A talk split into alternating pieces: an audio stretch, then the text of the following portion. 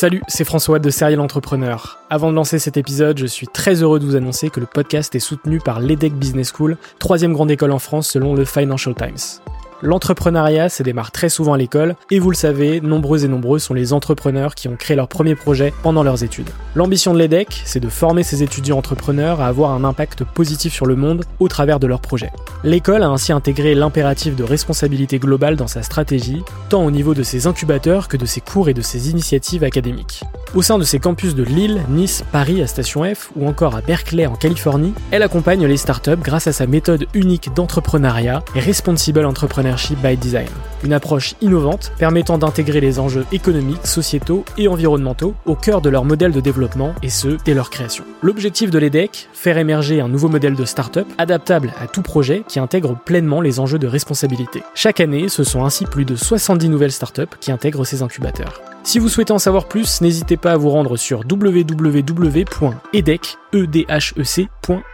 Je vous souhaite une excellente écoute et vous dis à très vite.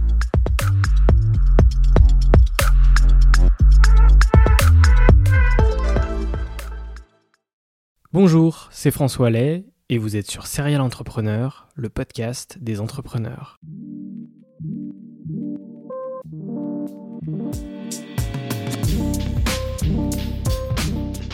Depuis 2017, je vais à la rencontre des entrepreneurs qui m'inspirent. PME, start-up, restaurants, grandes entreprises. La mission de Serial Entrepreneur est de mettre en avant toute la diversité de l'entrepreneuriat francophone.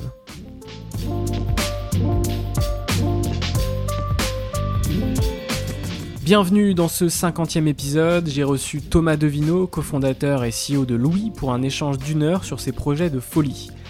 Si je vous parle de fabriquer le dracar le plus rapide du monde, de créer du mobilier de bureau éco-responsable, personnalisable et 100% made in France, tout ça de A à Z en apprenant tout au fil du temps et en n'ayant aucune connaissance en ébénisterie au départ, eh bien c'est l'aventure incroyable de Thomas et de ses potes toulousains.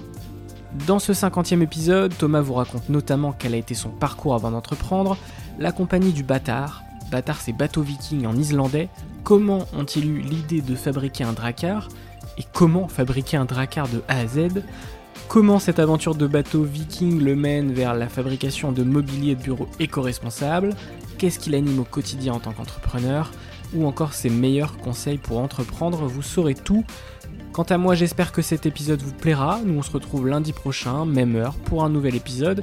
D'ici là, c'est très important, n'oubliez pas de mettre 5 étoiles sur Apple Podcast, si le podcast vous plaît évidemment, de vous abonner sur la plateforme de votre choix, de partager l'épisode des Serial Entrepreneurs à votre réseau en n'hésitant pas à me taguer, et de me rejoindre sur Instagram, serialentrepreneur et le tirer du bas à la fin. Moi je vous souhaite une très bonne écoute.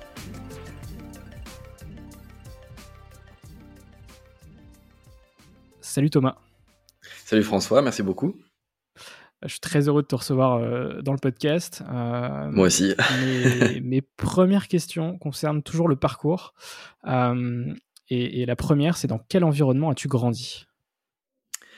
Alors moi, je suis, je suis toulousain d'adoption. je suis né à Amiens, j'ai grandi jusqu'à avoir 9 ans là, dans le nord de la France. Et après, j'ai bougé avec mes parents à Toulouse où j'ai fait euh, la, grande partie de ma scolarité, donc de la fin de la primaire jusqu'à la prépa.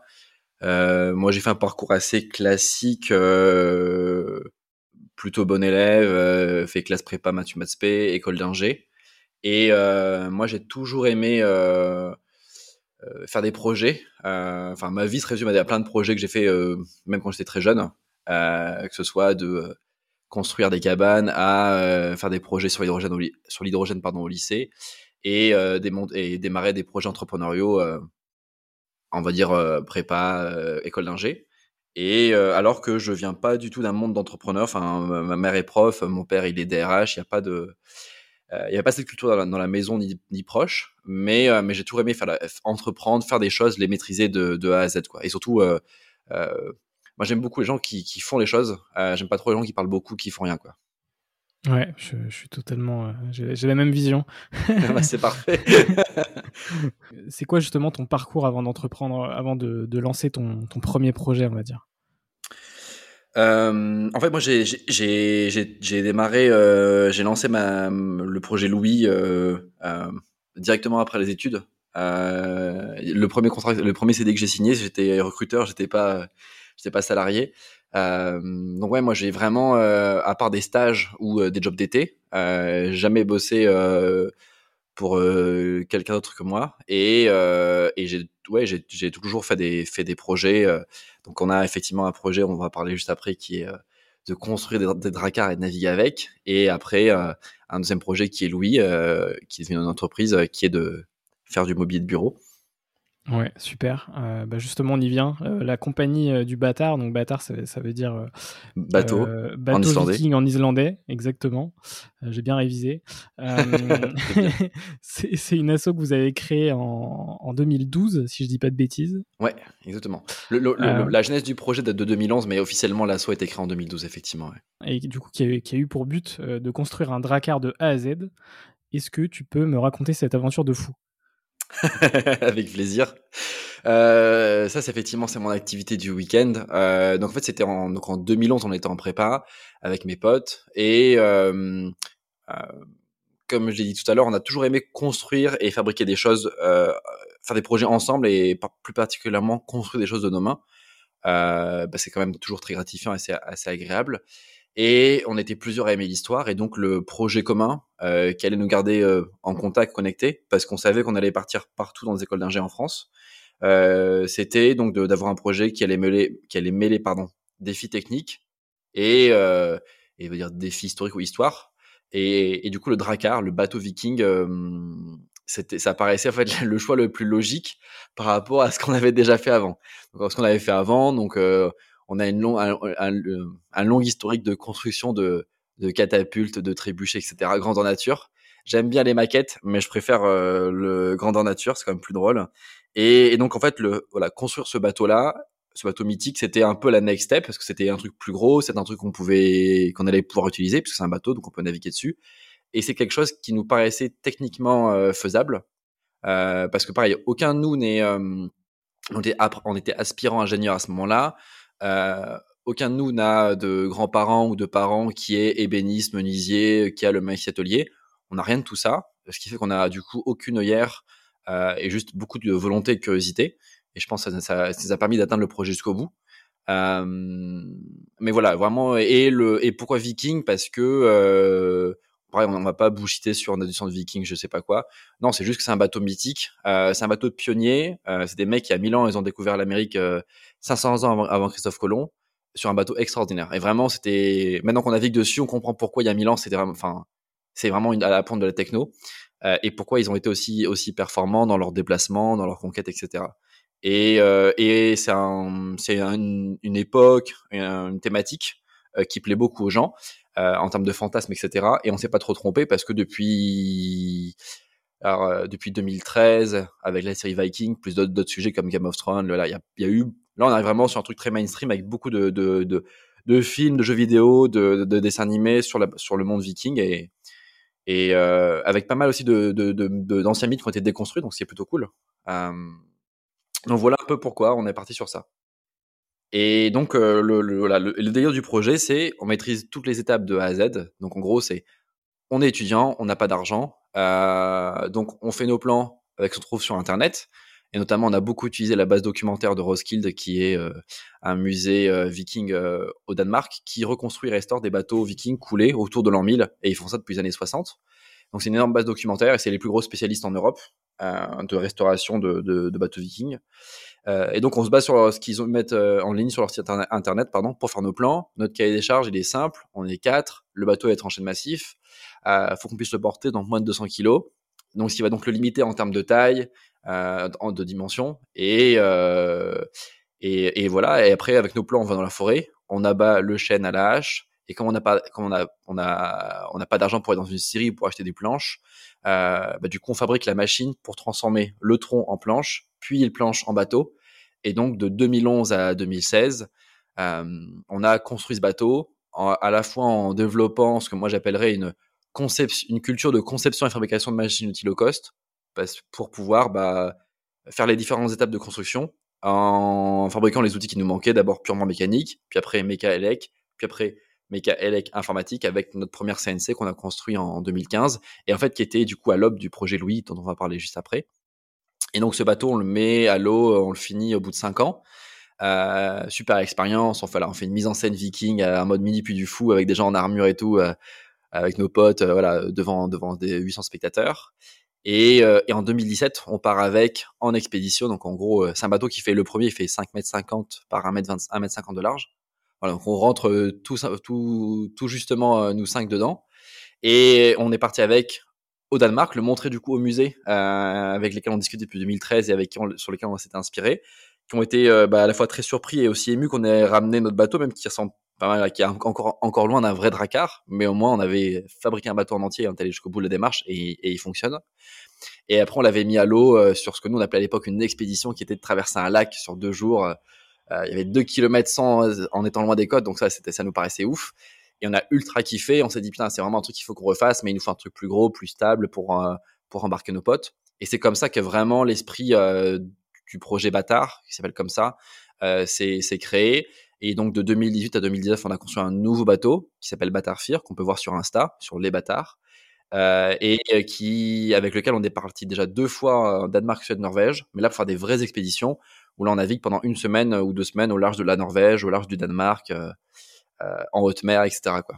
Et, et d'ailleurs, ces, av ces, aventures sont disponibles sur YouTube, euh, sur, sur votre chaîne?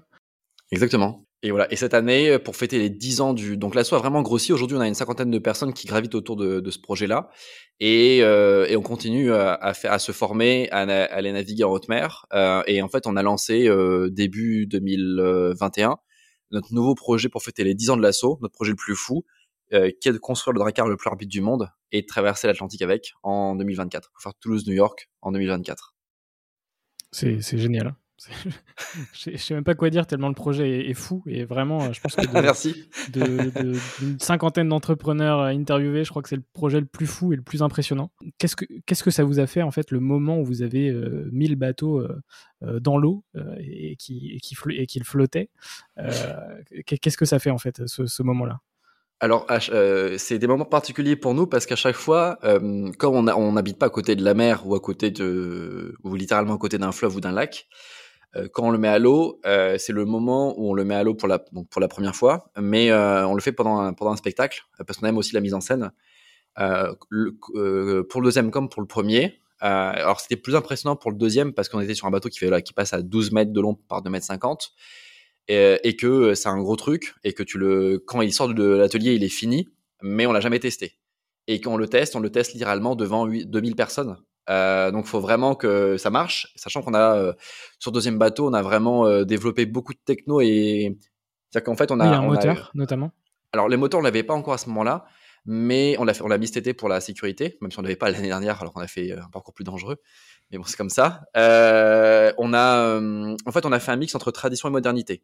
C'est-à-dire que on n'est pas des boat builders qui ont fait 20 ans de construction de bateaux en Norvège ou aux îles Féroé avec des maîtres, etc nous, on des ingénieurs. Euh, du coup, on, part de plans euh, de bateaux existants qui s'appelle le, le Scud de l'F6, qui est un bateau qui a été coulé en 1036. Et à partir de ça, on vient mettre notre savoir-faire d'ingénieur sur les matériaux, euh, sur la commande numérique. Et du coup, le bateau, il est fabriqué non pas en chaîne massif, mais en contreplaqué de pain. Euh, on respecte la forme, on respecte la, la façon, l'assemblage des, des, des, des, planches, mais au lieu d'utiliser des, des, euh, des, comment s'appelle, des clous en fer forgé, on n'est pas forgeron, on va utiliser des, boulons en inox, on va pouvoir contrôler bah, la qualité, l'homogénéité du, du, du, du, de l'acier et les performances de chaque boulon pour éviter d'avoir des surprises. Et ce qui fait qu'à la fin, on a un bateau qui est ultra performant et qui euh, en fait fonctionne mieux que les originaux. Euh, parce que du coup, euh, quand on est allé voir tous nos potes en Norvège, en Danemark l'année dernière, bah, ils nous attendaient pour faire la course sur un des fjords. Et, nous, on était vraiment, ça faisait une semaine qu'on naviguait, donc on était parti d'un point A au Danemark pour, le, pour arriver au port de Roskilde, qui est pour nous le, le, voilà, le centre du, du, monde viking hein, de bateaux, et, de pouvoir voilà, montrer notre bateau. Donc ils nous disent, ah, votre bateau il est super joli, mais on voulait leur montrer qu'en fait, non, il, il, fonctionne très bien. Donc par exemple, la voile est une voile fabriquée en Norvège, traditionnelle, donc tout le fonctionnement est traditionnel, c'est juste que les matériaux ou certains éléments de détail à l'intérieur sont modernes ou passe par nos mains d'ingénieurs modernes pour en faire un bateau plus sûr, plus performant. Et en fait, on les a battus à plat de couture, alors que nous, ça faisait un an qu'on faisait du racard et pas 20 ans, comme certains d'entre eux. Et, euh, et donc, c'est fort de cette expérience-là que, du coup, on se dit qu'on est capable de construire à la fois le dracard le plus rapide du monde et en faire un bateau performant pour traverser l'Atlantique. Le moment où on le met à l'eau, on a beaucoup de choix techniques, de, risques qu'on a pris qui vont se valider ou pas. Et quand tu le mets le bateau à l'eau et que tout est parfait, mais vraiment 100%, c'est vraiment un projet euh, tech où euh, on a fait pas 90%, euh, vraiment tout a été parfait du premier coup. Et, bon, et du coup, avec ça, moi, je montre à mes équipes d'ingé que c'est possible de réaliser des projets de grande ampleur avec des grands défis. et le réussir du premier coup, c'est possible. Alors après, tu peux toujours faire des tests. Mais là, nous, c'était difficile de faire des tests et on avait vraiment beaucoup, beaucoup de choix ou de paris techniques et tout a parfaitement fonctionné. Et de loin, le meilleur projet qu'on ait réalisé d'un point de vue technique du premier coup, quoi. Donc, ouais, beaucoup de satisfaction, beaucoup de. Voilà, quand tu mets dans l'eau, tu vois qu'il est stable, qu'il est nickel, que quand tu commences à ramer, il va droit, tu... là, là, t'es content. là, là c'est.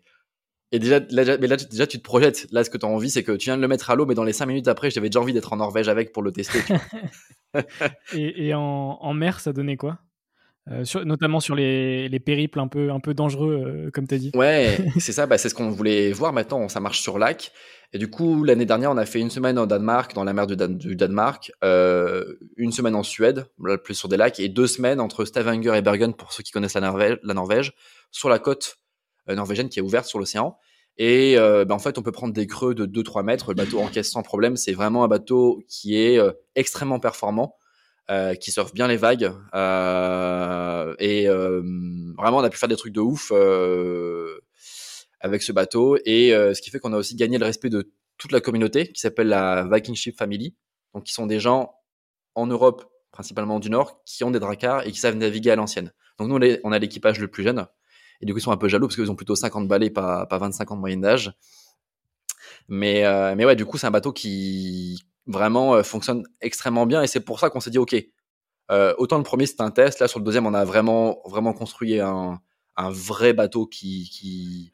on n'a pas fait une réplique un truc euh, un mouton à sac pack on a vraiment fait un bateau qui marche extrêmement bien. Super. Vous avez aussi fait une collab avec un, un youtuber Joyka notamment? Ouais ouais ouais euh, bah, en fait, on commence à être un, peu connu en France sur ce, sur ce, play qui est le truc euh, Drakkar, Viking, etc. Et bah, du coup, ils avaient pour le lancement du jeu Assassin's Creed euh, Valhalla, ils avaient besoin d'un Drakkar pour, euh, pour filmer une séquence. Alors à la base, on aurait dû faire un truc de ouf près de Saint-Malo et bah, il y a eu le Covid saison 2 qui s'est pointé. Donc on a eu la chance, et ça on est quand même super content, que le tournage a, a été annulé puis décalé puis fait en manière un peu plus sommaire. Euh, mais elle, a pu avoir lieu. C'était une pure expérience d'être sur un plateau avec 80, euh, avec 40 personnes, euh, avec 25 cadreurs, caméras. Enfin, pour nous, c'était une première aussi, et c'était génial, quoi. Ouais, tu m'étonnes. C'est un, projet d'envergure et puis qui met en avant aussi bah, votre, votre construction, quoi. Voilà. Donc aujourd'hui, on est on est contacté par plusieurs projets pour pour faire des pour dans, sur des sur des films ou des, des vidéos, etc. Il y a des trucs qu'on peut pas encore annoncer, mais il y a des trucs très très cool qui vont sortir début d'année prochaine qui permettent pour nous de financer justement notre gros projet de, construire ce bateau de ouf. Oui, justement, parce que euh, en parlant du financement, euh, c'est autofinancé ou justement vous avez des mécènes ou, des, des, moyens de, financer tout ça? Non, aujourd'hui, alors jusqu'à présent c'était autofinancé. Euh, avec alors du coup on utilise en fait on utilise les, les, les, tous les outils et l'atelier de fabrication de Louis pour pouvoir bah, du coup nos savoir-faire pour pouvoir produire ce bateau parce qu'on du coup l'assaut travaille le week-end et euh, mais donc ça, c'est un projet où l'assaut a fait des opérations. Soit de team. Aujourd'hui, ce qu'on fait, c'est on vend pas mal de team building à des entreprises pour leur faire découvrir la culture viking ou la navigation euh, euh, Drakkar, qui est assez assez peu connue, euh, ce qui nous permet de financer bah, une, bonne partie de nos, projets. Mais là, le projet qu'on lance, c'est un projet d'envergure, d'envergure bien plus importante, et on passe d'un budget annuel de, à dire de 30-40K sur un budget total de sur 3 ans à 2 millions, 2 millions 5 quoi. Ouais, ouais c'est Donc là, on a vraiment besoin de vrais sponsors. C'est pour ça que le projet est différent.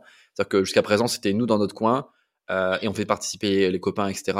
Et là, on, annonce euh, un projet, donc le projet Bâtard, qui est de, donc, de construire le Drakkar le plus rapide du monde et de traverser l'Atlantique avec en 2024 qui va avoir un chantier naval participatif dans Toulouse, en centre-ville, où les gens vont pouvoir venir visiter, bien sûr, pour pouvoir apprendre plein de choses sur la construction de bateaux, sur les vikings, etc.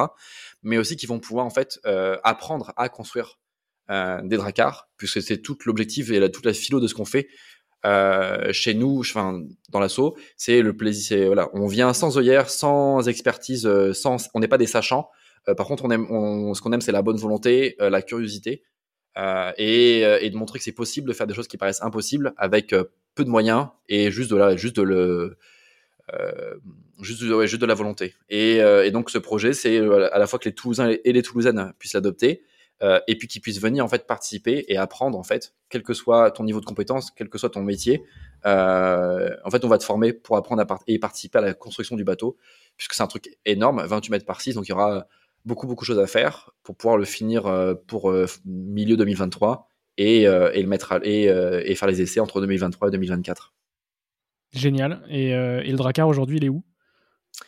Euh, le Dracar, euh, donc le numéro 2, là, celui qui opère, qu'on utilise tout le, enfin, souvent, euh, il est sur, euh, il est dans, dans un hangar pas très loin de, l'usine Louis.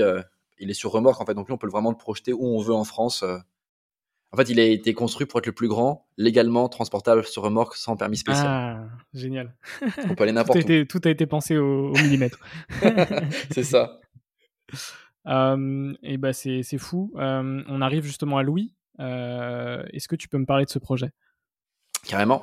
Donc effectivement, euh, on a démarré notre relation avec le bois et la fabrication avec le projet Bâtard. Et donc sur la fin du projet, quand le premier bateau était quasiment fini, on cherchait des, toujours des moyens en fait de financer ce projet, euh, puisqu'on n'a jamais été sponsorisé. Enfin, enfin si on a eu des sponsors, mais tardivement, mais on a on n'avait jamais eu de, de, de subvention de financement public on s'est on s'est vraiment toujours débrouillé tout seul. Et euh, du coup, on s'est dit, ok, ça fait cinq ans qu'on fabrique des machines pour euh, pour euh, couper du bois. on commence à avoir des compétences dessus.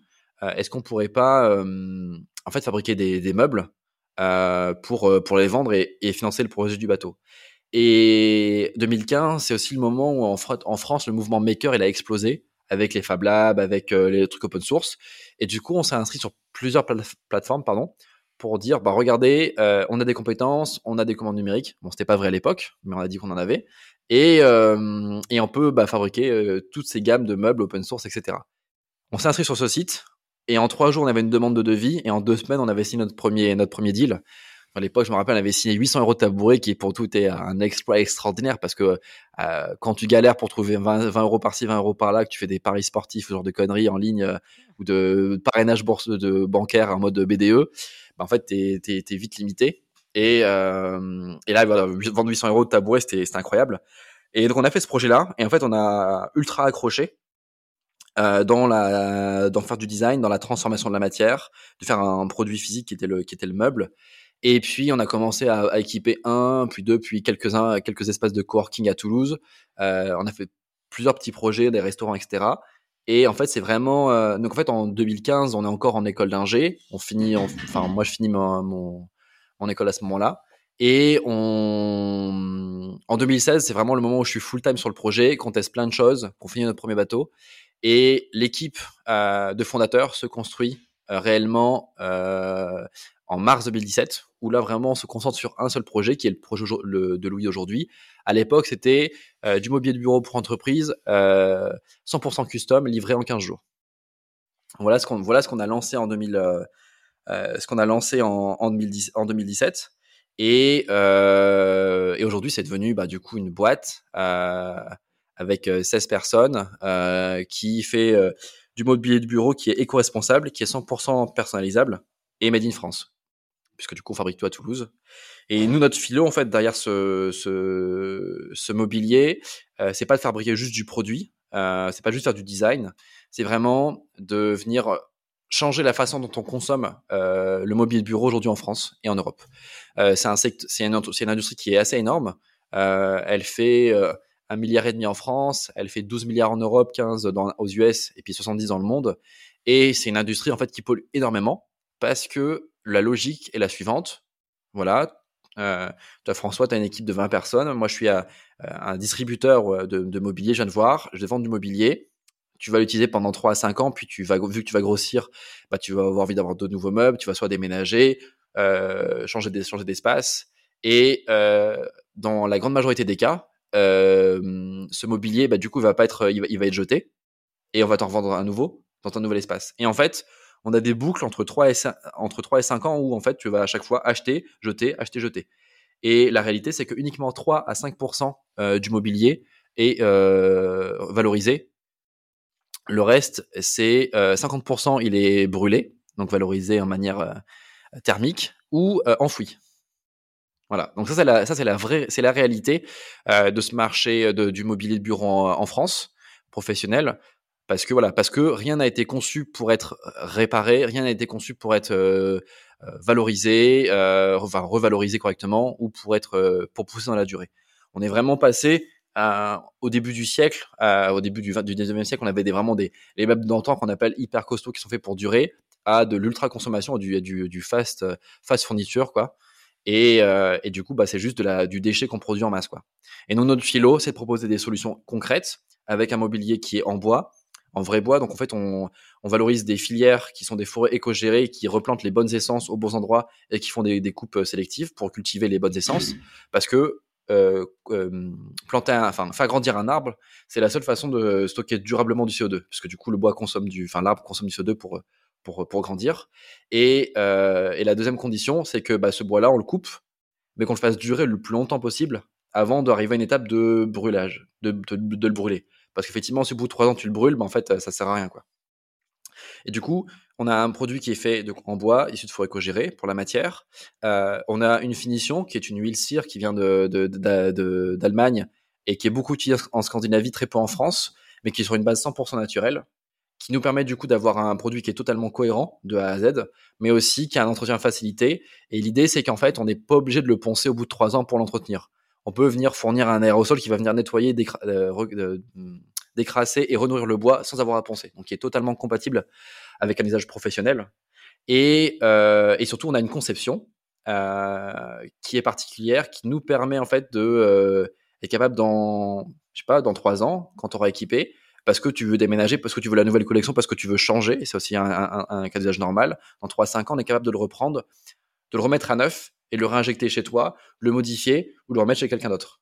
Et on ne faisait pas de la seconde main qu'on fait, c'est vraiment un produit neuf, euh, c'est un produit à nouveau neuf. Et on est capable de faire ça 3-4 fois avant d'arriver dans une étape de euh, recyclage ou de valorisation. Et on est même capable, par exemple, de fabriquer un produit totalement nouveau à partir de, de plateaux de table euh, de nos produits euh, qui qu'on utiliserait comme matière première pour fabriquer d'autres pièces de structure d'un nouveau, design. Et en fait, ça, c'est la seule façon aujourd'hui qui, permette de, faire durer le plus longtemps possible le mobilier, tout en étant euh, compatible avec les nouvelles envies, les, les, besoins réels des boîtes qui sont bah, on déménage, on grandit, on réduit, etc., etc. Et nous, on fait ça à Toulouse et on livre partout en France. Super. Euh, et comment ça fonctionne en fait quand, par exemple, euh, il y a du mobilier déjà existant sur, euh, sur Louis ouais. Mais par exemple, est-ce que je peux venir avec une idée de mobilier et ensuite faire du sur-mesure? C'est comme ça que ça marche aussi? Alors en fait, on fait effectivement, on a nos produits sont 100% personnalisables.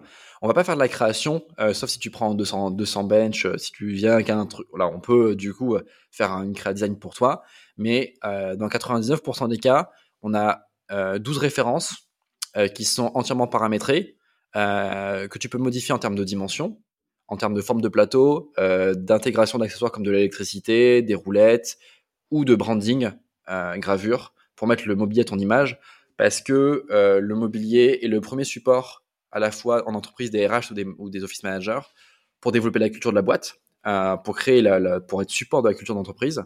Mais c'est aussi en termes de design, et c'est pour ça qu'on qu'on insiste souvent sur la personnalisation en termes de dimension, euh, le meilleur moyen de s'adapter à l'espace et pas l'inverse pour pouvoir bah, faciliter la collaboration, la productivité, l'efficacité. Euh, D'exemple simple, on va, on va toujours conseiller à nos clients de, de, de, de, mettre des tables hautes euh, dans la salle de réunion pour, et enlever les chaises pour, pour, enlever la, pour tuer la réunionite. Parce que naturellement, si tu viens faire une réunion à 14h après avoir à manger et que tu as, des, des chaises trop confort, bah, en fait, tu vas t'endormir et ta réunion elle va s'éterniser. Alors qu'en fait, tu pourrais très bien la faire en 20 minutes en étant debout. Donc, c'est des solutions concrètes où tu vas allier design et ergonomie euh, en et proposer du coup le bon produit au, au, bon usage. Donc, si tu viens nous voir, en fait, on va pas, on va, y a, on va juste te conseiller par rapport aux produits qu'on a déjà conçus euh, et proposer de les personnaliser pour s'adapter à ton besoin que de créer ouais, à chaque fois un nouveau produit. Sinon, on peut pas en fait capitaliser et, et oui, sinon on, on, fait de la création pure et dure quoi. Ok. Il euh, y a eu euh, la, la, pandémie qu'on qu connaît tous euh, en 2020. Ça ouais. a été quoi l'impact justement de, du Covid sur ton, sur ton business? Euh, bah en fait, nous, on a été euh, étroitement euh, liés au rythme des euh, comment ça s'appelle? Des confinements, euh, parce que dès qu'il y a eu un confinement, toutes les boîtes ont arrêté de dépenser, enfin, de, ont bloqué tout leur budget et tout le monde était en mode survie et attendait voir ce qui allait se passer. Ce qui fait qu'en fait, on a bah, plein de projets qui se mettaient en pause. On n'a pas beaucoup de projets qui ont été annulés en fait, juste des projets compris, qui ont été mis en pause, qui ont été relancés du coup bah, en septembre 2020 puis en octobre 2021, euh, fin début de novembre, bah, du coup, paf, de nouveau bloqué. Et puis on avait une période un peu, bizarre entre de mars à, à cet été, où du coup on savait pas trop s'il allait y avoir la quatrième vague, etc., etc. Et heureusement, grâce à la vaccination, bah, du coup on s'en sort, euh, on s'en sort plutôt bien. Euh, et nous, on savait qu'on avait qu'à chaque fois il y avait un confinement, on n'avait pas de business pendant trois mois, et après ça mettait vachement de temps à se relancer. Donc on a été quand même euh, vachement impacté euh, euh, pendant le confinement, pendant, les deux années Covid, mais on a quand même réussi à faire progresser notre, CA, nos projets. Donc on s'est amélioré, on a fait on a fait mieux cette année que l'année dernière, que même l'année d'avant, malgré le Covid, mais on n'a pas pu atteindre les objectifs qu'on s'était fixés initialement. donc voilà comment on a été impacté, on va dire de manière purement pratico-pratique. par contre, la, je pense la, la, bonne chose, en tout cas ce qu'on en tire, euh, c'est que euh, notre positionnement s'en est vu renforcé sur le Made in France, sur la durabilité, et on commence à avoir de plus en plus de boîtes qui se sont rendues compte à la fois de, l'incohérence de faire venir, si on parle de notre secteur, mais euh, du mobilier de, Chine ou de droite à gauche, de, se dire aussi, ok, peut-être que je vais, je vais commencer à moi devenir un peu plus végétarien, manger moins de viande, faire attention à l'avion, etc. Donc, commencer à, apprendre, à, intégrer des, vrais, des gestes euh, vers une transition plus durable, euh, mais aussi moi en tant que fondateur ou moi en tant que, que que, qu'entrepreneur, avec ma boîte, je peux avoir un impact plus gros parce que déjà j'impacte automatiquement tous mes salariés, donc c'est plus que moi ou ma famille, et, et avec ma boîte, impacter aussi tous mes clients. Et, euh, et, du coup, en fait, on a, depuis septembre, on a pas mal, on a de plus en plus de boîtes, ça fait extrêmement plaisir, qui viennent nous voir parce qu'ils ont bien identifié sur le play euh, durable et qu'ils ok, nous on veut des, tables soit issues de la réutilisation, économie circulaire, ou euh, on veut vos produits parce qu'on a, en fait, ce que vous faites, bah, c'est exactement ce qu'on cherche et c'est totalement cohérent et en fait, ça nous parle parce que bah, voilà, on voit que c'est vraiment fabriqué à Toulouse. On n'est pas sur on met pas des petits, drapeaux blanc, bleu, rouge aux quatre coins du site web pour te faire croire que c'est fabriqué en France alors que c'est juste emballé. Euh, on te fait pas de greenwashing avec 10 000 labels euh, que tout le monde peut avoir, que n'importe quel industriel peut avoir, sauf qu'un industriel énorme ne peut pas euh, simplement être euh, durable à haut niveau dans lequel il faut aller, puisque on est sur un marché de rente et aujourd'hui ces gens-là n'ont pas intérêt en fait à changer la façon de faire puisque on est dans une logique de consommation euh, et donc, bah, il faut créer de la consommation, donc il faut jeter pour pouvoir revendre à nouveau. Quoi. Aujourd'hui, c'est quoi la, la, typologie de vos clients? Alors, nous, euh, en fait, on a euh, 50% euh, du business qui vient à travers nos distributeurs. Donc, nos clients sont les distributeurs, donc ils sont des aménageurs, des space planners, ils peuvent avoir plusieurs noms, mais ce sont des gens qui du coup vont venir te voir, vont te proposer un aménagement, et ils ont différentes typologies, différentes, différentes panels de, de, de possibilités. Mais en gros, c'est eux qui vont te vendre le mobilier euh, pour nous. Euh, et après, on a 50%. C'est soit des projets que nous, on va gérer en direct avec des clients récurrents, comme des, espaces de coworking, etc., qui eux consomment pour eux-mêmes, ou euh, des projets qu'on génère en inbound par le site web, qu'après, du coup, on va venir signer avec un distributeur, parce que la distribution, en fait, t'empêche ou te limite sur la possibilité de faire du direct. Donc aujourd'hui, en fait, on a décidé de grossir par la distribution. Euh, mais, euh, mais ce qui nous permet d'être placé dans euh, des startups, des PME, des corpos. Donc on va être autant chez Spendesk que euh, chez, euh, je sais pas, une, une que à la région, que chez Total ouais. ou Air Liquide. Okay. Voilà, vraiment on est, on est, on, on, voulait pas faire une boîte, une startup euh, qui fait des meubles que pour les startups parce que c'est trop petit. Et puis nous, ce qu'on veut, c'est avoir un impact si on veut changer les choses, quoi. Donc du coup, il fallait vraiment que nos produits soient adaptés au, au plus grand nombre. Et donc, on est vraiment euh, positionné chez tous les types de boîtes. Quoi. Est-ce que tu peux me donner quelques chiffres sur, euh, sur Louis, justement? Ouais, carrément.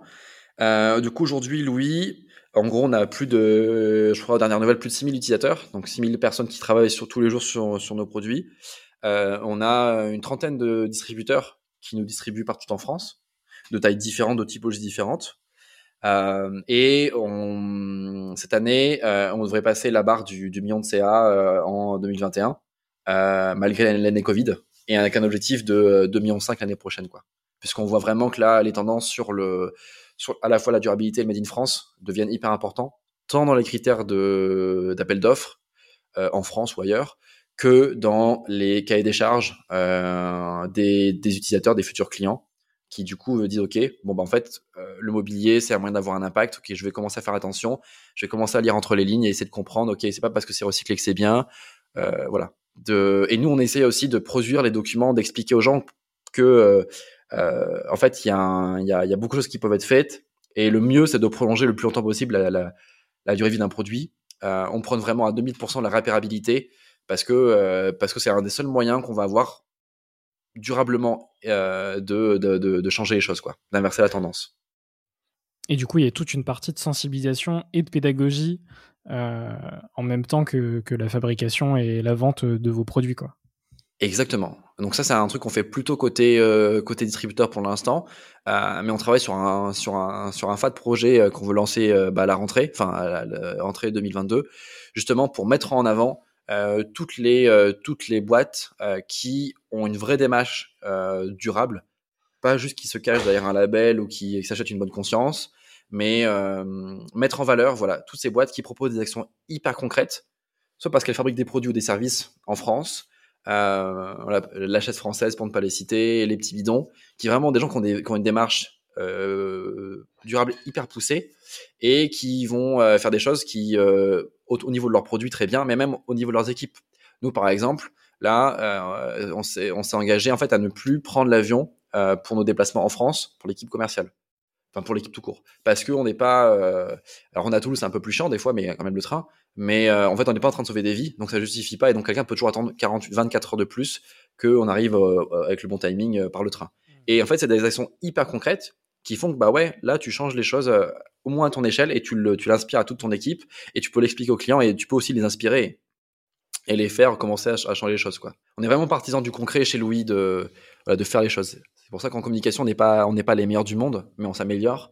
Mais euh, mais parce qu'on voilà, on fait les choses pour de vrai. Voilà, on fabrique notre propre usine, on fabrique nos meubles, euh, voilà, on fait on fait des vrais trucs.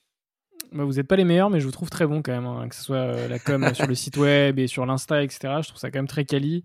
Et je trouve que vous avez un positionnement qui, euh, qui effectivement euh, ne se voit pas ailleurs. Donc, donc non, non, vous, vous êtes. En tout cas, on a une équipe talentueuse qui, qui, se défonce pour justement pour améliorer, améliorer ces points-là. J'ai deux dernières questions sur Louis. la première, c'est pourquoi Louis? Euh, en fait, on a effectivement, c'était une question qu'on s'est. Donc nous, on a fait euh, au niveau de, la, de, de l'historique de Louis, on a fait, euh, ben, on a démarré donc à Toulouse. Ensuite, on a intégré l'IoT Valley, qui est notre premier accélérateur de start-up qu'on a fait en 2017, de 2017 à 2018, donc en gros de juin à juin. Euh, et puis, on a eu la chance incroyable d'intégrer Techstars Paris 2018, qui a été pour nous vraiment une claque et on a, on a pris énormément sur ces quatre mois passés à Paris à Techstars. et puis, à ce moment-là, en fait, on n'avait pas encore de nom de marque, euh, donc on vendait nos meubles, euh, mais on ne s'appelait pas Louis. Et du coup, on cherchait, euh, on savait voilà, on savait qu'on voulait créer une marque forte parce qu'on voulait justement incarner toutes ces valeurs et toutes ces choses qu'on comporte et qu'on veut pousser. Et mais il nous fallait un nom. Et, et du coup, on partait sur un nom qui soit court, facile à prononcer en anglais et en français, et si possible, lorsqu'il est prononcé en anglais, transmettre une notion de, de qualité à la française, de design à la française. Et les prénoms français marchent très bien pour ça. Parce que pour les Américains, les prénoms français sont toujours très classe, très. Euh, il y, y, a la French vibe qui est, qui, qui est transmise. Euh, donc on sait qu'on partait sur un prénom. Et euh, de l'autre côté, bah, il y a le mobilier Louis XIV, Louis XV, Louis XVI qui sont des références de leur temps. Et du coup, on s'est dit pourquoi pas créer Louis XXI, la référence du mobilier de bureau du, euh, du 21e siècle. Et en fait, on s'est dit, mais pourquoi être bloqué au 21e siècle? Autant être intemporel. Il n'y avait aucune marque qui s'appelait Louis. Et du coup, bah, enfin, Louis tout court, quoi. Donc, on a, on a, on a, viré le numéro. Et, et du coup, c'est comme ça qu'on a créé Louis. Euh, euh, voilà, on fait du mobilier de bureau 100% custom, éco-responsable, made in France. Ok, et pas Louis Design, hein, parce que c'est l'adresse du site, louis.design, c'est pas le nom de la société. c'est ça. En fait, on voulait, on voulait soit le, problème du point .co, du point .com ou du point .fr, c'est qu'ils étaient à, je sais plus, 60, 500 000 balles.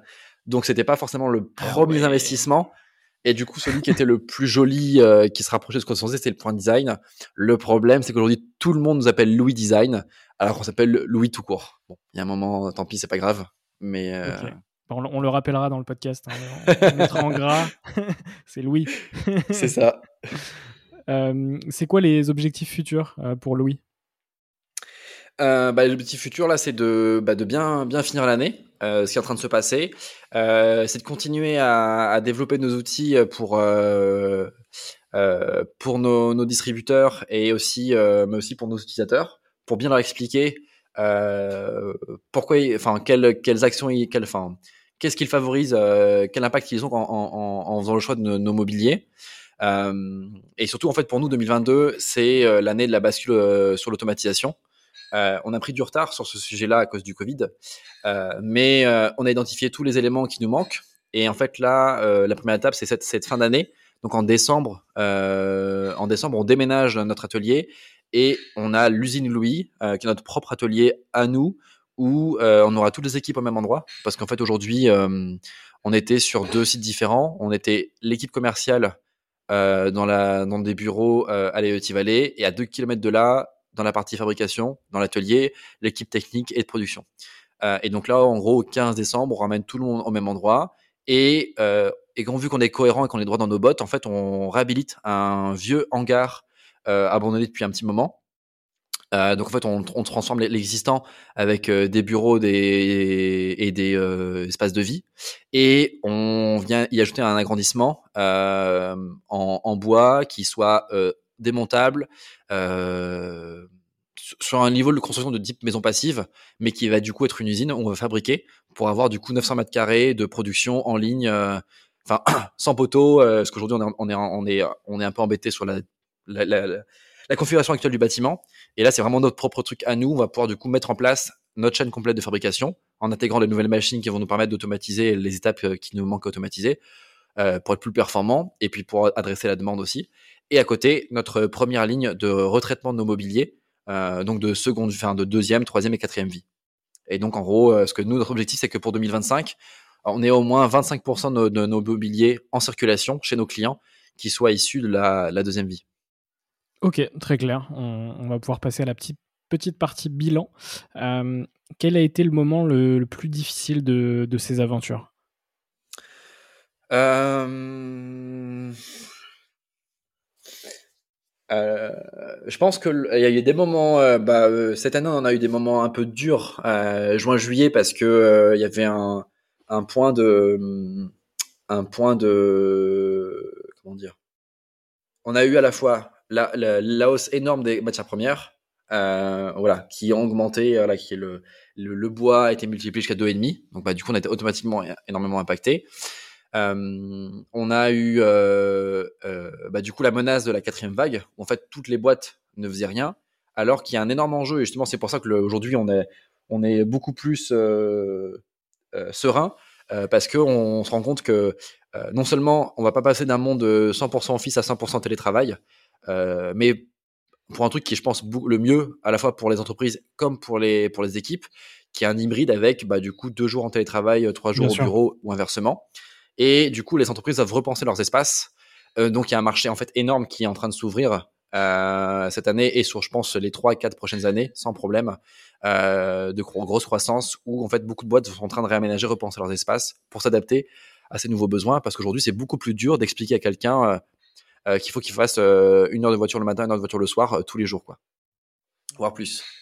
Donc, donc ce qui a été dur, c'est ça, c'est on avait vraiment des points hyper hyper costauds, voilà, qu'on ne pouvait qu'on ne pouvait pas maîtriser, qui étaient bah, dû au Covid, hein, mais projet tout à l'arrêt, en poste, donc pas de visibilité, et et ensuite voilà, matière première qui explose, et nous un besoin d'automatiser. Donc du coup, bah si on automatise, ça veut dire que du coup on crame tout notre cash, on peut pas le faire maintenant. Donc ça, c'était assez assez costaud. Euh, mais du coup, ça nous a permis de nous reconcentrer cet été sur nos produits, sur euh, sur notre équipe, sur nos valeurs. Et, euh, et ça paye parce que du coup, là, on a vraiment euh, des projets de plus en plus gros qu'on avait amorcés en début d'année, qui du coup, bah, par notre positionnement, parce que l'on ce que l'on montre, et aussi par la qualité de nos, nos produits livrés, on a vraiment des très très bons retours utilisateurs sur, sur, sur nos produits. Donc ça paye, ça fait extrêmement plaisir.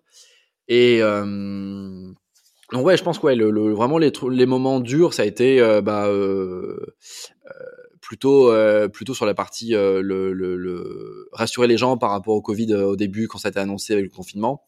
Puis bah là, les projets qui on avait vraiment zéro visibilité, alors que maintenant c'est bon, c'est reparti, ça, ça tabasse bien. Donc vraiment, je pense que c'était ça le moment le, où tu te dis ok, en fait. Euh, à quoi ça sert ce que je fais si, si en fait, à part cramer de l'argent, on fait rien quoi. Ouais.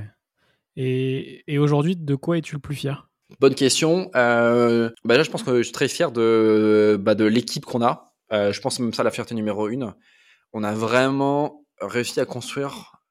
A des trucs où on s'est planté, hein, comme plein de boîtes, mais pour le coup, sur la partie RH, c'est vraiment un des sujets, malgré nos jeunesse, on s'est pas vraiment planté.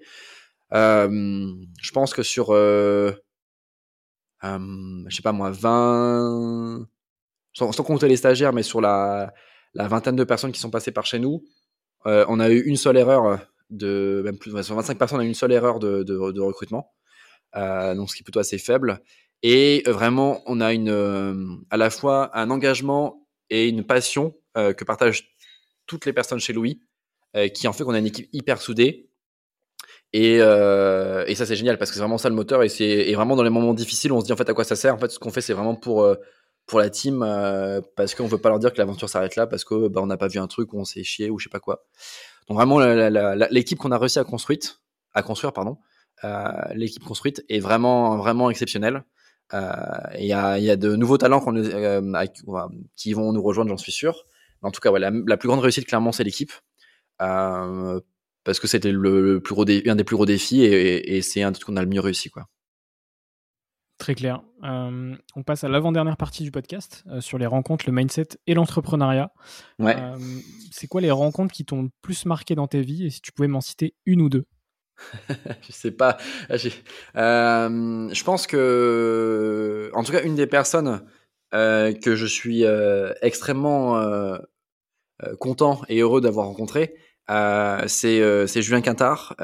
C'était notre managing director, director chez Techstars, notre directeur de promo chez Techstars à Paris. Euh, donc, il y a un ancien aussi entrepreneur, enfin non, c'est un, entrepreneur qui avait monté sa première boîte, qui a aussi fait Techstars, qui l'a revendu, et aujourd'hui il a remonté une nouvelle boîte. Donc, il, a, il était vraiment passé par toutes les étapes. Et euh, pour moi, c'est un, entrepreneur exceptionnel euh, et qui vraiment a su voir en nous ce qui, ce qui notre, potentiel, alors qu'à la base, à la base entre guillemets, on fabrique des meubles et, et, et alors qu'on a en fait on est une équipe d'ingénieurs, développe des technos de ouf euh, et on fait du design, on fait du produit. Mais il a su vraiment voir ça dès le départ et ça reste un de nos meilleurs mentors même aujourd'hui euh, qui nous accompagne sur euh, sur le développement de la boîte, sur nos projets, etc. Et euh, du coup, c'est clairement une, une, des rencontres qui a qui m'a le plus marqué parce que c'est euh, mon, je pense mon meilleur mentor euh, clairement aujourd'hui. donc ouais, définitivement, définitivement, définitivement, Julien. La deuxième, c'est est-ce que tu peux me citer une personne qui t'inspire aujourd'hui? Et, ne me réponds pas euh, Ragnar Lodbrok. euh, une personne qui m'inspire aujourd'hui, euh, je pense à être un hybride de d'entrepreneur, euh, un mix entre Richard Branson et Elon Musk, quoi.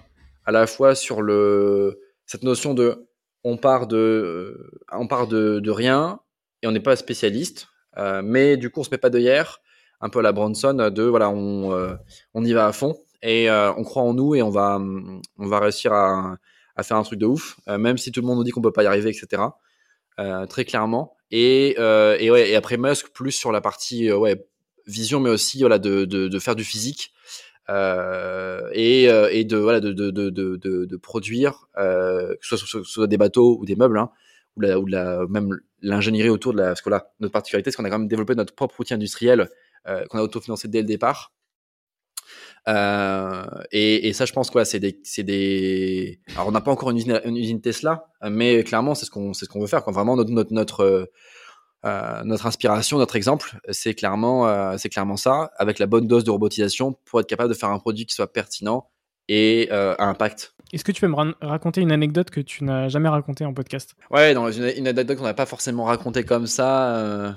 Euh, Bon, je raconte et tu me dis si, tu juges la juge de pertinence, j'en ai peut-être une deuxième sinon en tête. Mais en gros, euh, quand on a démarré euh, notre projet de, bateau, en France, on avait des, parents de potes qui étaient ingénieurs architectes navals, assez précis, surtout à Toulouse. Et du coup, on s'est dit génial pour donner plein de conseils, etc.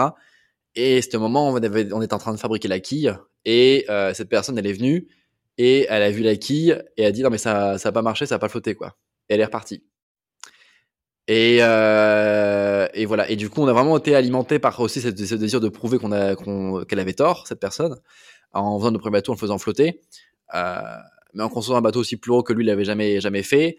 Et, euh, et aujourd'hui, d'être allé d'être allé à Roskilde et d'avoir battu les, les mecs qui font ça fait 10, 15, 20 ans qu'ils font du dracard avec un bateau de même taille identique en, dans la configuration, dans l'assemblage, pas au niveau des matériaux, euh, bah, fait que et sans avec beaucoup moins d'expérience qu'eux, même en navigation, euh, bah c'était un c'était un bon un bon truc de, voilà de, de, de, revanche de montrer que c'était possible.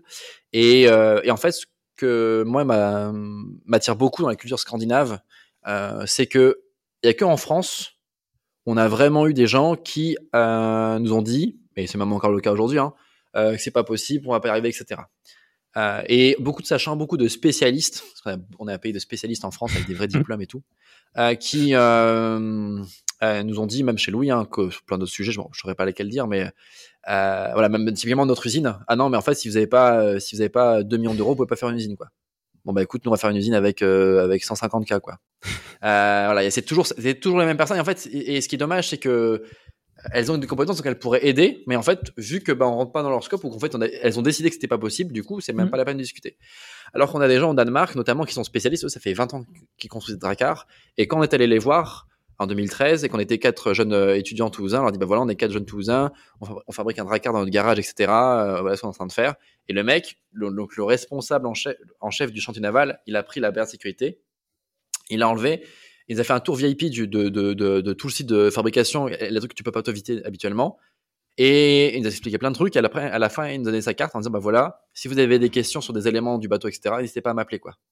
Et en fait, c'est genre un des pontes, c'est un des mecs les plus. Aujourd'hui, en fait, avec notre projet, on a accès, euh, et c'est génial, au plus grand spécialiste au monde de euh, restauration et construction de dracars, et aussi au meilleur navigateur. Euh, et, en fait, ces gens-là, et je pense que c'est beaucoup la partie de la, culture scandinave et le rapport à l'éducation, euh, en fait, euh, un peu comme les anglo-saxons aiment, aiment le fait que des jeunes se dépassent pour faire un projet et en fait vont pas nous juger, au contraire vont essayer de nous aider parce qu'ils trouvent que le projet est cool et ils ont envie de nous aider quoi. Et aujourd'hui, on a énormément d'aide de, gens euh, de, Scandinavie, de Norvège, etc. Parce que ils croient en notre projet, et ils ont envie que ça, ils ont envie que ça marche quoi. Et, c'est un peu la, un peu la, la, morale de notre histoire, que ce soit chez Louis ou même chez Bâtard, ça, les deux sont, sont étroitement liés à ça. C'est que bah, déjà il faut jamais baisser les bras au premier refus, etc. Euh, et que euh, faut pas hésiter à aller voir un petit peu ailleurs, euh, d'autres cultures. Qui, il y a des gens qui vont être beaucoup plus ouverts et qui vont avoir envie de vous aider. Et, les gens qui nous ont, aidés en France, bah, bizarrement, c'est les gens les moins spécialistes. Et peut-être que c'était ça aussi. Mais ceux qui, ont toujours cru en nous, euh, qui avaient envie de nous aider, venir nous aider le week-end, bah, c'est ceux qui connaissaient rien. Mais juste, ils étaient happés par cette, par cette énergie, par cette volonté de faire les choses et d'aller au bout, quoi. Et euh, alors que malheureusement, euh, les, c'est les dix spécialistes auraient pu, auraient pu nous aider par leur, par leur, leur expertise qui, qui, est, qui est réelle.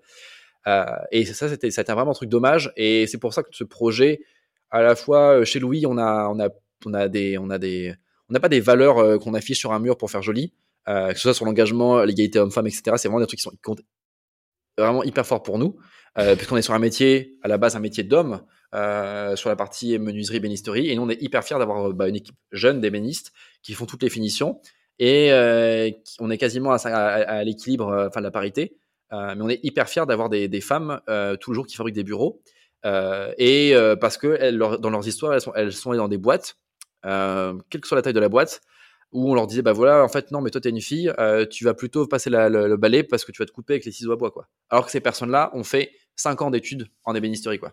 Et mais c'est la réalité quoi. Et c'est pas c'est pas au fin fond de la France c'est près de Toulouse c'est dans, dans, en Bretagne etc donc euh, c'est aussi à nous en, tant qu'entrepreneurs voilà de, de, de, faire changer les choses. Et, euh, et ça passe par voilà par inspirer et, et montrer l'exemple. Et ce projet voilà de Dracar de chantier naval participatif c'est aussi ça. C'est pour montrer que quoi que disent tous les spécialistes en France, etc. Non, non, en fait, on peut, on peut le faire et on va y arriver. Et même, on, peut faire des trucs incroyables qui, pas marchent ou qui marchent extrêmement bien, quoi. Et ça, on veut le partager avec les gens. Et c'est ce qu'on fait chez Louis avec notre usine, avec euh, nos meubles, et ce qu'on fait avec avec nos bateaux, quoi. Ouais, bah, l'anecdote est totalement validée. Hein. ok, parfait. je trouve que, pour revenir à ce que tu as dit, euh, je trouve qu'en France, effectivement, il y a une sorte de, de barrière mentale, tu vois, euh, assez, assez étrange et, encore plus dans le milieu industriel, tu vois. C'est-à-dire qu'il y a des gens euh, qui, voilà, dans certains domaines, et en particulier dans, dans, le domaine industriel, mais aussi dans tous les, dans tous les domaines, qui vont te dire effectivement, bah non, non, c'est pas possible ou ça va te coûter très cher, etc. Et c'est vrai que c'est hyper important ce que tu dis parce que bah, quand on voit comment vous avez mené votre projet de Dracar et ensuite votre boîte Louis, tout from scratch, c'est-à-dire aucune connaissance en, ébénisterie, en, en dracar, en, culture viking, etc. Vous avez tout appris et vous, avez tout fait tout seul, quoi. Donc juste bravo et, je pense que c'est un, exemple à suivre pour, bah, développer son projet aujourd'hui et, demain, quoi. Bah, merci beaucoup. Et ma question d'après est, liée forcément, puisque c'est quel conseil donnerais-tu aux personnes qui souhaiteraient se lancer? Tu en as déjà donné quelques-uns, euh, mais est-ce que potentiellement tu pourrais en, rajouter euh, un ou deux autres? Euh, Ouais, donc effectivement, le premier, c'est l'abnégation. c'est vraiment de. Je pense que les... moi, je suis quelqu'un de passionné.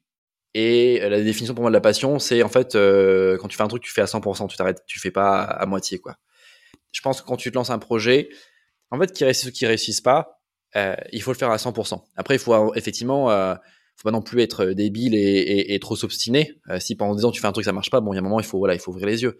Mais mais je pense qu'il faut vraiment voilà se donner se donner les moyens d'y arriver, c'est avoir se mettre vraiment 100%.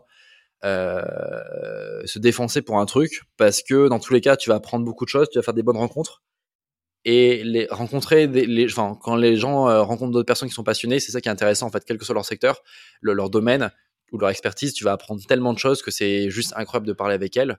Euh, et, euh, ça qui te donne envie en fait de, continuer. Donc euh, effectivement, ne, voilà, être résilient ou, acharné, c'est, on choisira le mot qu'on veut, mais en tout cas, ça vaut le coup de, de y aller vraiment à 100%.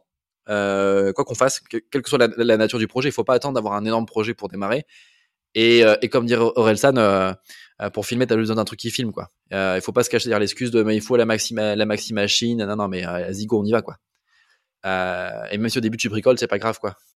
Eh ben, écoute, euh, le message est passé. Euh, on va passer à la dernière partie du podcast. Quelques, quelques petites questions euh, rapides, même si, comme je le répète à chaque fois, on, a quand même du temps.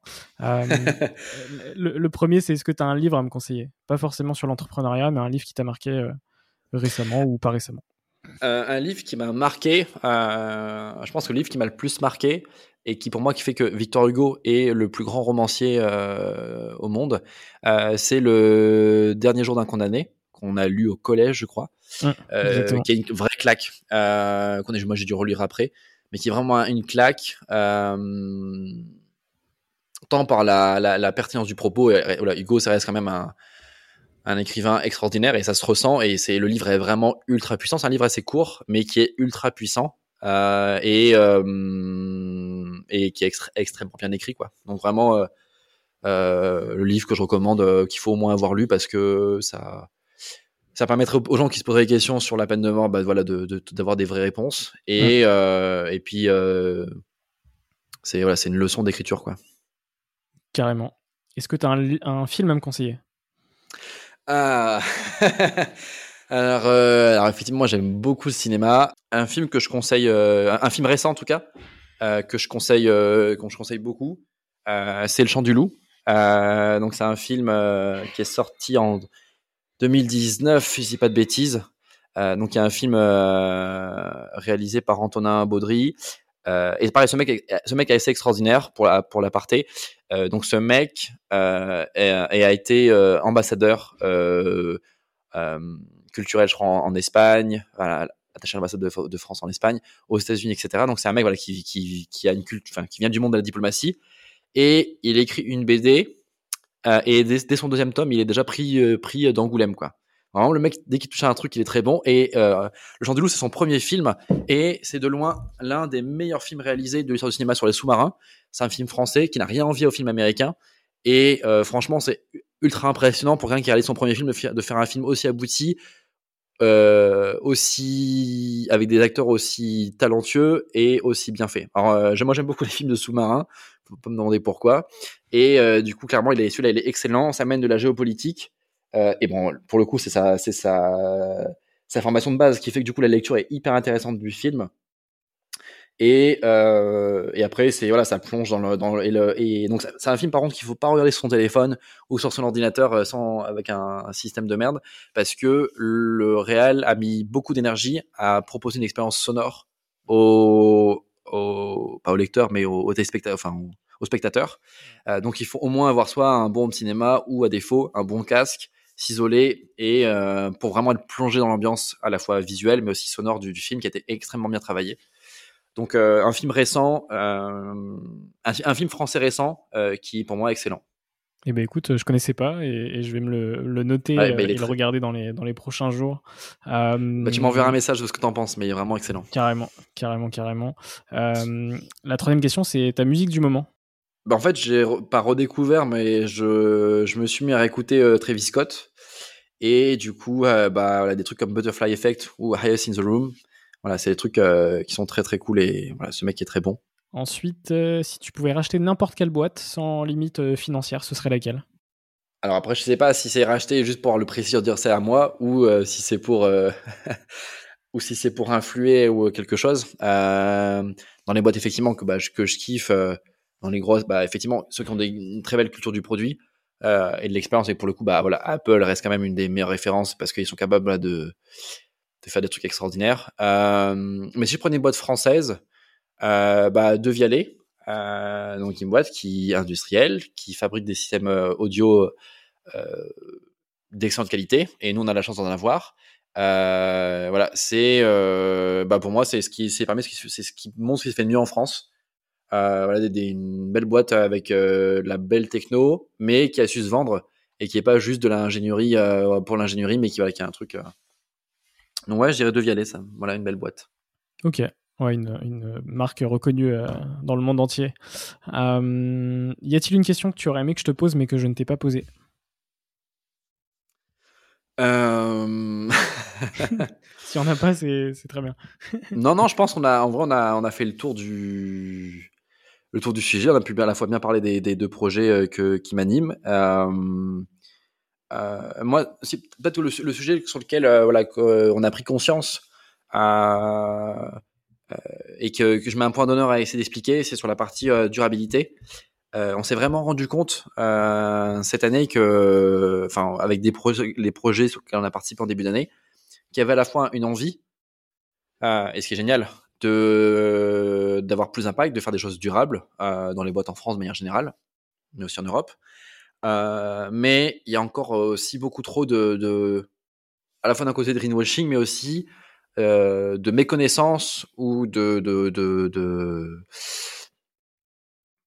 ouais, de, enfin, de, de, ne pas savoir euh, euh, chez les utilisateurs pour être capable de bien lire entre les lignes et, et de savoir que, bah, enfin, de, comprendre que c'est pas parce que c'est recyclé que c'est bien. Je donne un exemple très simple, mais par exemple, si on prend les chiffres de l'ADEME, une tonne d'acier produit par l'industrie de manière standard, par les minerais, euh, ça, génère 2 tonnes de CO2. Euh, une tonne d'acier produit, enfin issu du recyclage, ça ne produit que une tonne de CO2. Donc, d'un point de vue CO2 pur, effectivement, l'acier recyclé pollue moins. Mais en fait, on ne prend pas en compte bah, tous les additifs ou tous les éléments qui vont nous permettre de, préparer ces aciers issus des bennes, des déchetteries, etc., les nettoyer pour pouvoir en faire un acier qui soit propre. Euh, donc, euh, du coup, le, carbone ne peut pas être un élément unique de comparaison. Et c'est pas parce que c'est un peu, aujourd'hui le mot recyclé est en train de devenir ce que était le mot naturel à la bouffe. Euh, L'argument massu, massu c'est 100% naturel. Donc dans la tête des gens, donc c'est bien. Mais en fait, il y a des produits qui sont 100% naturels, comme l'uranium ou comme la, la manite phalloïde, mais qui sont 100% mortels. Et c'est pareil avec le recyclage. C'est pas parce que c'est recyclé que c'est bien. Euh, parce qu'il y a le recyclage, il y a, la, collecte, il y a, la transformation, il y a plein de déchets qui peuvent être générés. Euh, voilà, c'est comme euh, c'est comme la, notion de valoriser des déchets. En fait, c'est pas parce que tu valorises un déchet que c'est bien, parce que ton déchet, ça peut être de la saloperie que tu vas juste emballer, que tu vas créer un autre déchet qui peut être pire plus tard, et c'est juste décaler le problème. Et du coup, c'est ça que j'aimerais voilà essayer d'expliquer aux gens. Et, et s'il y a un truc que j'aimerais qu'ils retiennent, c'est ça, c'est de euh, nous, on va, faire le maximum pour essayer d'expliciter comment, et essayer de comprendre, voilà, euh, comment, comment lire entre les lignes. Euh, mais des fois, c'est avec un peu de bon sens, voilà, de, comprendre les démarches des différentes personnes et de poser les bonnes questions sur, OK, mais où sont fabriqués vos produits? Comment sont-ils fabriqués? Euh, Qu'est-ce qui a été pensé pour réellement le réparer? Parce que voilà, il y a des solutions comme la réparabilité, qui a un des outils vraiment puissants pour avoir de l'impact et qui est concret. Il y a la réutilisation.